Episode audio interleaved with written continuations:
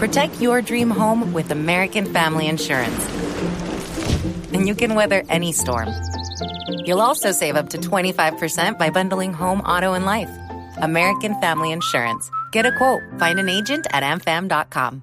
Products not available in every state. Discounts may not apply to all coverages on an auto or home policy. Discounts do not apply to life insurance policies. Visit amfam.com to learn how discounts may apply to you. American Family Mutual Insurance Company SI and its operating companies American Family Life Insurance Company 6000 American Parkway, Madison, Wisconsin.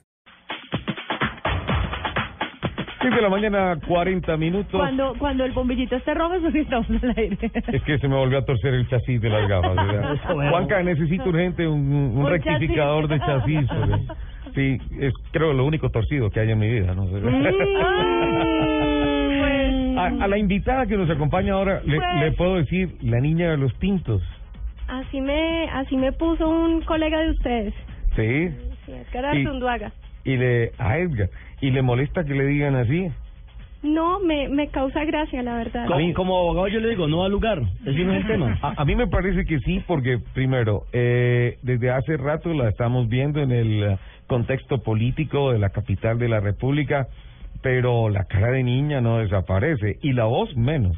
Es que a- alguien me decía ayer que tuve una entrevista en televisión, me decían, es que es que usted es una niña. Y le digo, claro, yo soy una niña grande, con experiencia, que ha aprendido, ya que crecí. ¿Tiene algo contra los niños usted? No, jamás. Pues usted también tiene cuerpo de niño y ya no, nosotros no le decimos nada.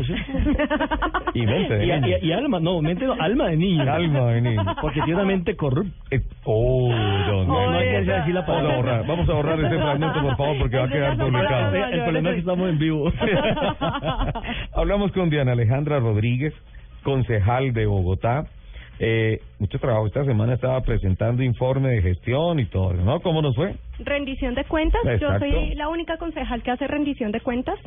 Eh, estábamos eh, en un evento el día jueves donde hicimos pues un poco el resumen de lo que han sido estos tres años en el Consejo de Bogotá y bueno, mostrándole a la ciudadanía los logros y hablando con ellos, tomándonos un tinto por supuesto y hablando de ciudad. Pero acá no dan tinto. Acá no es ni tinto, ¿no? Es el colmo. No, Lo- lo mejor- a ver, perdón, lo mejor son de dos la- horas de programa. Lo que pasa es que en la cabina no podemos Lo, tomar lo mejor de la rendición de cuentas para mí fue eh, la, mo- la foto de la modelo que hacía la promoción de la rendición de cuentas. Ella misma. Se puede imaginar. Ahí yo recibí el ¿Eso fue en el flyer Paraguay? digital y todo. Esas son unas fotos que tomamos en el, el Parkway. Parway, ¿no? Claro, ese indi- mejor dicho, es que el Sí. Parway da para todo. Eh, de la Alianza Verde, ¿no es cierto? Progresista de la Alianza. Progresista de la Alianza Verde. Ustedes se acuerdan que hace más o menos un año la tuvimos invitada, pero por teléfono. Estaba haciendo una especialización, la sacamos de clase, paramos la clase. ¿Sí se acuerdan? Para Sí, hablar claro. del tema de movilidad. Claro, claro, claro. De entonces acá, ¿cómo vamos? Pues han pasado muchas cosas con el tema de cobros por congestión, que fue en ese momento el, Sí. el- el tema que, que hablamos. Eh, estaba en ese momento encargado Rafael Pardo de la Alcaldía Mayor de Bogotá. Hoy candidato a la alcaldía. hoy candidato a la alcaldía, interesado nuevamente en presentar, eh, si llega a ser alcalde, el tema de los cobros por congestión. Se pasó nuevamente, se volvió a hundir. Eso es un tema que, mientras, como les decía yo en esa oportunidad, no esté reglamentado, pues no va a tener mucha acogida en el Consejo de Bogotá y menos en la ciudadanía. Y ahorita, bueno, pues ya estamos muy contentos. El primer acuerdo eh, que he presentado fue aprobado en el Consejo de Bogotá, que tiene que ver con los sistemas locales de movilidad. O sea, que se llaman consejos locales de movilidad. Consejos locales de movilidad, que está para sanción de, del alcalde ya. ¿En qué Ajá. consisten precisamente? Bueno, el- los consejos locales de movilidad básicamente lo que buscan es articular la participación ciudadana eh, con las entidades del distrito para tener eh, solución efectiva a temas de movilidad. Eh, ¿Qué es lo que hemos encontrado? Existe eh, la Liga de Usuarios de Transmilenio únicamente, pero no existe atención, por ejemplo, a personas que utilizan la bicicleta o, o al peatón. Eh, o precisamente pues lo que tiene que ver con el, con el SITP. Entonces está la ruta del SITP, no pasa por donde debe ser, no pasa frecuentemente, el paradero la gente dice no debe estar acá, o en la esquina de mi casa por favor pónganme al menos un reductor de velocidad que diariamente hay un accidente, se necesitan semáforos y todo este tipo de, situaciones que la gente encuentra en temas de movilidad que pueden ayudar a mejorar la movilidad. Eh, terminan a veces siendo atendidos como una en una oficina de quejas y reclamos que tiene la Secretaría de Movilidad pero sin la atención eficiente. Que no va para ningún lado. O sea, No. llegó, se recibió el concepto Y le- y, al, y al archivo. Le mandan un, un formato de respuesta a derecho a petición donde dice, ay, sí, señor ciudadano, gracias por, por ponernos su queja, vamos a ver qué podemos hacer. ¿Puedo hacer una queja? Claro que sí. Increíble lo de estos buses azules. Yo pienso que son los que están generando más congestión Hacen en la unos, ciudad. hacen unos tacos. Y qué bueno que lo mencionaste y por eso digo, hago mi derecho de petición, hago mi hago mi queja. Y Yo- Aparte de eso que comienzan a hacer zigzag en, la, en las avenidas. Es increíble, o sea, entonces es Además- un sistema que llegaba para colaborar con el sistema de transporte. Yo pienso que está ocurriendo todo lo contrario. No sé si falta educación a los conductores, Debe no sé si sea el- la guerra En, del buena no parte, sé. en buena parte No, porque el es que comportamiento es además- tremendo. Perdón, Lupi. Y yo respaldo el comentario con unas cifras de una entrevista que hace poco, hace no más de un mes, el gerente de Transmilenio concedió a, a Blue Radio, Mañanas Blue, en la que dijo, es que del SITP solamente el 1% de los buses tiene problemas mecánicos a diario. El 1% son 50 buses. O sea, atraviese 50 buses en una ciudad y ¿qué tenemos? Un problema grave de movilidad. Pero yo no creo que sea el 1% porque realmente la flota, el, el 35% de la flota no es nueva. Ujú. Son buses que Entonces, ¿es han- más del 1? yo creería que esa cifra es equivocada. Eso fue lo que nos dijo. Yo yo creo porque si el 35% de los buses que llegan al SITP son los buses antiguos que los pintan y Lo los ponen bonitos por fuera, pero cada Pero rato uno los ve bien. no están bien y y no es solamente el tema de de, de que estén dañados, es el tema también de los choques, de la manera como conducen, porque son los mismos conductores que venían manejando bus. Fuera de eso, la queja de la ciudadanía está en que les dicen como, oigan, nos, nos sacan los- el bus tradicional, nos meten el SITP y no nos meten la ruta por donde es, por donde estaba. Claro, no. es que es ¿Qué es una cosa loca que sacan, sacan, no sé, una ruta de Suba y ponen una ruta nueva en Fontibón. Sí, no tiene, la gente absurda. se ha quejado O, o mucho no, no, del- o no las reemplazan, ¿no? Porque sacan los No las buses... están reemplazando. Sacan los buses eh, por... Eh, decir, porque ya no sirven los buses, porque tiene que cambiar el sistema de, de, de movilidad, pero no lo reemplazan en esa misma ruta. Es Sí, donde claro. comienza la queja de las personas. Perdón, concejal. Quedamos en el punto de que se iba a empezar a hacer una interacción efectiva entre la comunidad y tus. ¿Cómo va a ser? Porque pues no ha de ser, me imagino, como es hasta ahora que en la Secretaría de Movilidad uno va allá, presenta la queja y se quedó archivada. Son consejos comunitarios, locales, ¿cómo la consejos cosa? locales van a funcionar en las 20 localidades de acuerdo a, cada- a, la, a la necesidad de cada localidad. Nosotros no podemos comparar la localidad de Sumapaz con la de Chapinero, por ejemplo. Ajá. O sea, son dos localidades totalmente distintas, una es rural, hay que revisar también cómo está el tema del transporte hacia la ruralidad, que eso no se tiene en cuenta pues casi nunca en, en la Secretaría de Movilidad. ¿Cómo están conformados?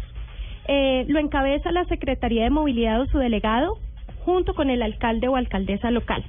Está un delegado de la Secretaría Distrital de Hábitat, un delegado de la Secretaría Distrital de Cultura, otro de la Secretaría Distrital de la Mujer, el director o el delegado del IDEPAC, que es el Instituto Distrital para la Participación, y el personero local. Eso por parte de la administración. ¿Por qué incluimos a estas personas de la administración? Porque a veces la Secretaría de Movilidad sola no puede determinar o solucionar algunas quejas de los ciudadanos, por ejemplo, con el tema de construcción de vías, mejoramiento de vías, eh, la implementación de una de una señalización, porque eso requiere también que hagan parte de eso, pues, eh, el, la Secretaría de Hábitat y todo lo que concierne, pues, también al plan de ordenamiento territorial. Nombró siete personas. Ahí van siete. Eh, más cinco ciudadanos elegidos. O sea que la ciudadanía va a ¿Y estar en dónde se postula uno? en la alcaldía local y pues se va a autorreglamentar. Cada localidad va a tener pues su propio reglamento del consejo local. ¿Qué futuro podrían tener estas actividades cuando el burgomaestre de la ciudad, el primer día posesionado como alcalde, dijo cero vías? Porque más vías es más carros. Es lapidario ese concepto por parte del alcalde para decir, y es una cosa de las pocas que ha cumplido, no construimos una sola vía más. Y por otro lado, qué buen efecto podría tener eso sabiendo que, por ejemplo, con paliativos de agüitas tibias, con la famosa máquina tapahuecos, que fue un rotundo fracaso en el DF, en donde tuvieron allá que arrumar por chatarra cerca de 100 máquinas de esas que no funcionaron, taparon los huequitos y a los dos meses estaban más, más grandes, estaban los huecos. Ante esas decisiones de la administración distrital, ¿qué futuro podrían tener esos comités locales? Me estoy poniendo un poquito negativo. ¿sí? Bueno, pues, Eh, ahí justamente hay- porque me imagino que si dentro de los cinco ciudadanos que son elegidos, que llegan allá, llegan esas inquietudes, ¿qué podría pasar? Bueno, pues eh, para responder primero pues el tema de, de vías, eh, están incluidas en el cupo de endeudamiento varias vías, ¿no? La, la avenida El Tintal, la avenida Castilla, todo lo que tiene que ver con la conexión occidente-oriente en la ciudad. Ahí está la plata, el Consejo aprobó eso. Entonces, falta que la las plata, hagan. pero Falta que las no hagan. están las vías. Falta que las hagan, pero, pero se aprobó y, y el proyecto Bueno, pero, está pero. ¿dónde está el cuello de botella? O sea, en el IDU. Ese, ahí es el en el. IDU y el proceso licitatorio del IDU. Eh, para volver pues al tema de los consejos locales y no Ajá. meternos tampoco pues en, en estos asuntos eh, tan de fondo con la alcaldía mayor, eh, el, estos consejos locales tienen funciones específicas y una de esas es además eh, proveer a la Secretaría de Movilidad y a las direcciones de participación de las diferentes secretarías la información concerniente a las problemáticas de movilidad y los efectos sociales en cada una de las localidades. Y presentar las propuestas sobre los planes y programas de solución en temas de movilidad. ¿Eso qué quiere decir? Que la ciudadanía, además de llevar todas estas quejas, Ajá. puede presentar la solución. Esto tiene que ver también, por ejemplo, con mu- eh, mucho con las cifras que tenga cada localidad, por ejemplo, de accidentalidad. Entonces, ¿hasta qué punto se toman decisiones si un semáforo está bien o no? Por ejemplo, ¿está bien ubicado el semáforo de la 30 con 43? Por favor, Ay, no hablemos de eso, por favor. Yo le tengo- Entonces, eso, eh, aparentemente la administración dice nos ahorramos 50 mil millones de pesos por no hacer un paso deprimido para que Transmilenio hiciera el cruce hacia la 26. ¿Cuál es el costo de la ciudadanía teniendo que aguantarse tiempo. el trancón todos los días para El poder pasar? La única vía que teníamos, no semáforos, llegaron y paz, le atravesaron eso. Yo le tengo, yo le tengo, yo le tengo otro ejemplo. El ah, pasando por Suacha, por la autopista sur, entrando a Bogotá, enfrente de Pasco hay un semáforo que para los cuatro carriles. Claro. No hay paso peatonal, Pues aquí no hay el cruce de 80, vías. aquí en el 80 no hay un semáforo no hay también. cruce- No hay, no hay nada. Para, para Y bajar, si usted viene por, el si usted por la autopista, No entendemos. a coger la autopista y coge por debajo del puente para bajar por el 80, ahí hay un semáforo también eh, que- donde se cruzan los transmilenios. Ah, claro, Ma- ma- es más, que el peato- más el carro, más por los supuesto que se- hay que hay que darle prioridad a la- al servicio público, por supuesto, porque pues va primero lo, lo, lo general sobre lo particular, Ujú. obviamente. Pero una de las discusiones que hemos tenido con el director del IDU es que la solución para Bogotá no es poner semáforos en cada esquina. La- o sea, la, a- a- y así se pongan semáforos en cada esquina, eso tiene que ser una solución integral. Bogotá le hace falta mundo- volver al tema de la cultura ciudadana. Las ciudades del mundo están desapareciendo los semáforos. Claro, porque están haciendo vías sin semáforos. pasos deprimidos o, o freeways o pasos elevados. Esas son esas son las Los soluciones. pasos elevados de los que hablamos, ahí comienza el programa que creo que en Bogotá ya se, se necesita. Ya va están, estamos construyendo el primero, ¿no? El de la 30, El de la con 30 con sexta, sexta, ajá. que Ujú. ya casi lo entregan. Uy, sí, pero hay un desorden para pasar por ahí cuando uno viene porque falta señalización para decirle a uno no puede meterse por esta calle porque no va a salir, no tiene salida. O sea, ese es otro de los problemas de señalización. Acá nomás a la vuelta de Caracol, una una constructora cerró una calle porque sí, pero no hay un aviso previo de decirle no se meta por esta calle. Eh, creo que que tiene que cerrar la calle es la, la, la, La policía, policía de tránsito. Sí. Tiene que tener y- plan de, mane- de movilidad, plan y, de y no de una constructora. Entonces se ha vuelto un caos total en la ciudad.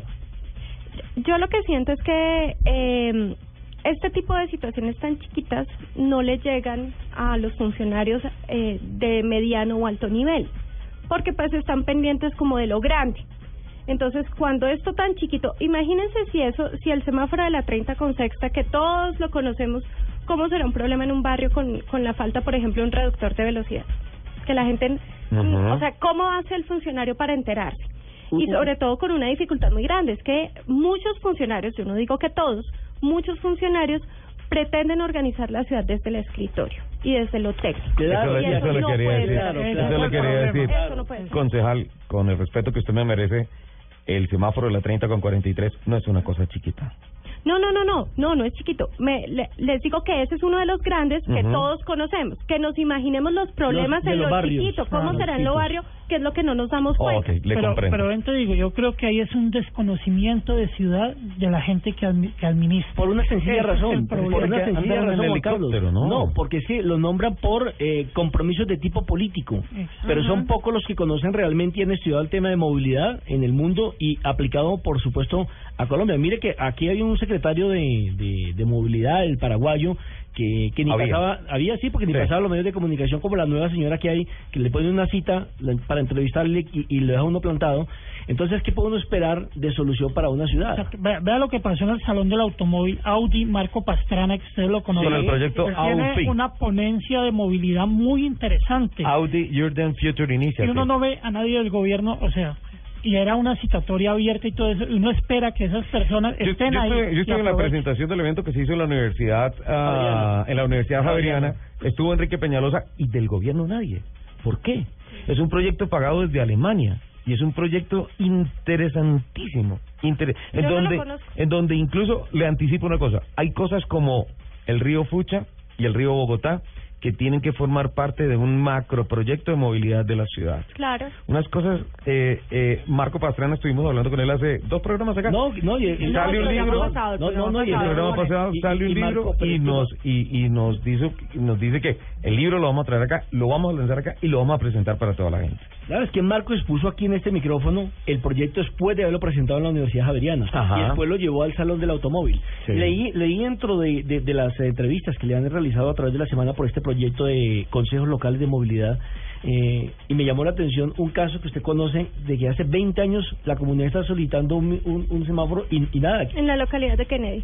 ¿Cómo se cuenta? Tengo 20 una, años. te- Tengo una 20 carta años. como del año 70 y pico, otra carta del año como 85, que la, la, la Junta de Acción Comunal guarda como todos esos archivos pidiendo que por favor les pongan un semáforo y siempre les dicen, sí, es que no hay recursos, los vamos a incluir, eh, lo vamos a mandar a la Secretaría de Movilidad. O sea, antes tengo una carta dirigida a la Secretaría de Tránsito y Transporte. O sea, calculen la cantidad de tiempo que ya esta ciudadanía pidiendo un semáforo.